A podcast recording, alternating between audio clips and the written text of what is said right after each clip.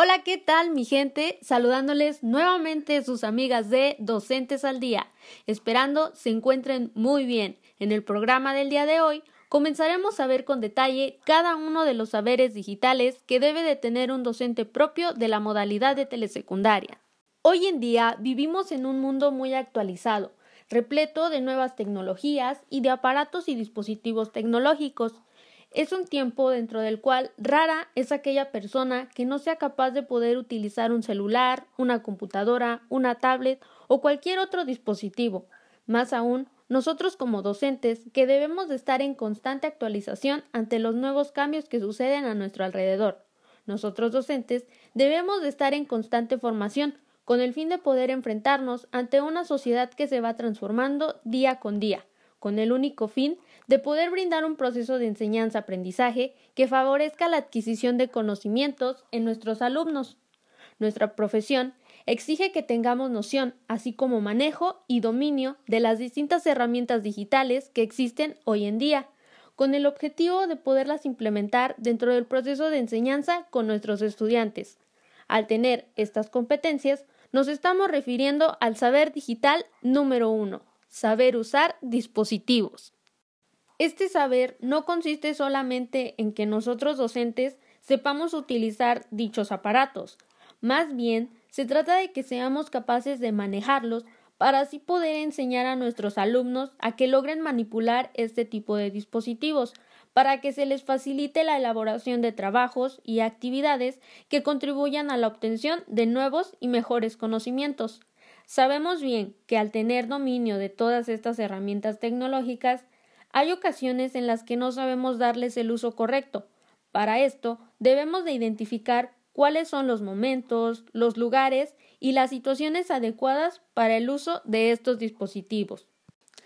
Recuerdo que en una ocasión, al estar practicando en una institución con el grupo del que estaba a cargo, teníamos la dicha de contar con Internet en el plantel.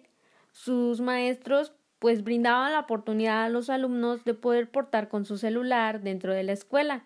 Esto con el único fin de que tuvieran una herramienta en sus manos que les facilitara la búsqueda de información. Sin embargo, en varias ocasiones descubrimos que durante los horarios de clase los estudiantes aprovechaban su teléfono para estar checando sus redes sociales, en lugar de estar consultando sitios de Internet que les ayudaran a resolver dudas respecto a los temas analizados durante las clases.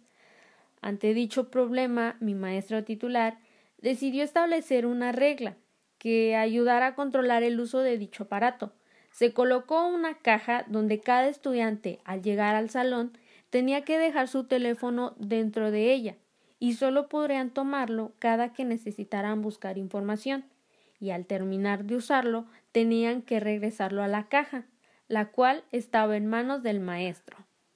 No cabe duda que nosotros como docentes nos veremos enfrentados ante un sinfín de situaciones y como tal tendremos que saber buscarle solución. En una ocasión, un compañero con el que me encontraba practicando en una escuela se acercó a mí debido a que se encontraba en un pequeño problema. El maestro atendía el grupo de primer grado. En esa ocasión estaría viendo con ellos un tema relacionado a biología, en donde les explicaría acerca del sistema nervioso, sus características, sus funciones, etc para lo cual el libro le proponía la presentación de un video.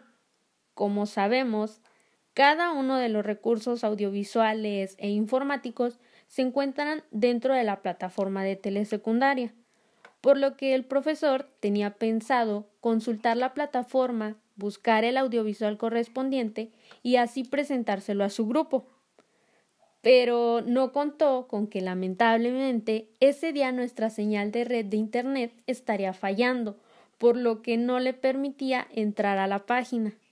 Ante esto, el maestro me comentó la situación para saber qué era lo que podía hacer en estos casos.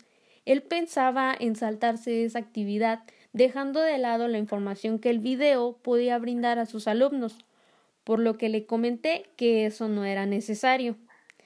Gracias a experiencias antes vividas, su servidora contaba con una memoria, en donde guardaba todos y cada uno de los recursos, tanto audiovisuales como informáticos, descargados previamente desde la plataforma, con el único fin de poder contar con ellos y poder implementarlos dentro del aula, sin importar si se tiene o no conexión a Internet. Hago mención de esto debido a que dicho acontecimiento nos hace referencia al segundo saber digital, saber administrar archivos, en donde nosotros como docentes debemos de tener la capacidad de descargar contenido multimedia para su consulta en clase sin tener que depender de Internet. Además, ¿cuántas veces al querer presentar un número artístico en algún evento cultural de la escuela no necesitamos de alguna canción o de algún sonido, pero de alguna manera no se encuentra en formato MP3? Es aquí donde nosotros podemos convertir un archivo de un formato a otro. Y es que este saber, al mismo tiempo, incluye dentro de él que desarrollemos la habilidad de poder convertir y editar diferentes formatos de archivo, como lo son audio, video e imagen. Por el día de hoy esto sería todo. Muchas gracias por escucharnos y nos vemos en la próxima, continuando con la explicación de cada uno de los saberes digitales con sus amigas de Docentes al Día.